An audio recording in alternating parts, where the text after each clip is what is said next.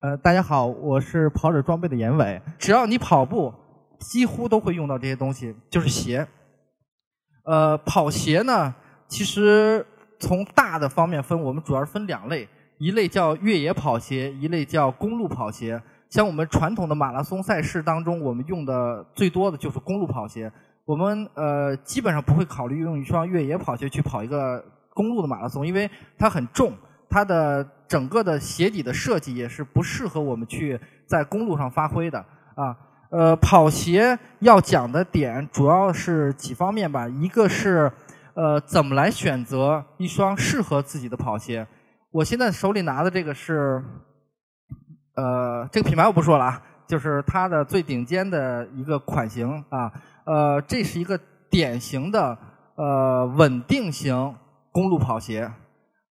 这一款呢是一个典型的减震型公路跑鞋，大家可以看一下它们两个的主要的区别。这个区别最大的在它的鞋底，呃，它的鞋底是这两个跑鞋和设计的最核心的区别。鞋底，鞋底朝向大家。呃，稳定性的呃公路跑鞋呢，它在鞋底的这个这个结构件上。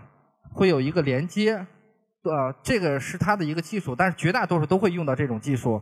它让我们在跑步的过程当中会更稳定，呃，就是它抗扭曲性更好一些。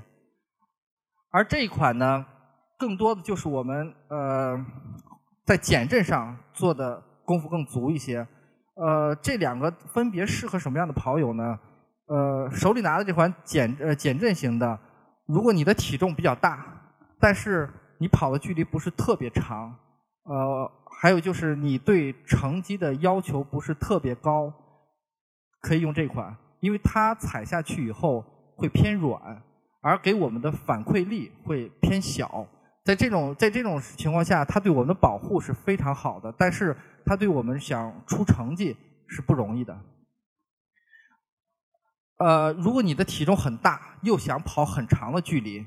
呃，我觉得那款跑鞋可能还是不足以保护你的身体，最好是选这样的这个稳定型跑鞋啊。这个呢，就像我们的汽车一样，我们的底盘如果是一个呃非承载车身的底盘，在你走走这个很多呃长距离的这种烂路面的时候，它会有一些更好的保护。呃，这是越野跑，这是公路跑鞋。其实公路跑鞋还有一类，我今天没有拿样品给大家看。那一类呢叫专业的竞技鞋，比如像亚瑟士的虎走，像索康尼刚刚出了一款非常非常薄的一种跑鞋。那种跑鞋我不是太建议我们初级入门的选手去用，呃，因为我自己曾经穿那个受过伤，就是在我们的。呃，身体的强，这个这个这个强度没有达到那个水平的时候，用它去跑长距离比赛，我们的膝盖、我们的甚至我们的脊椎都有可能会会受到很大的影响。呃，那个我是建议大家，如果经过很长时间的科学训练，而且你的马拉松成绩很好的话，可以考虑用那个。它就是特别轻，把它做到极致，呃，不用太多的多余的这种保护的这个这个系统，然后有最基础的一些减震的功能。让你的脚在踏地的同时，这种回馈力是非常非常清晰的啊。但是那种呃，坦白的讲，这个绝大多数人是用不了的。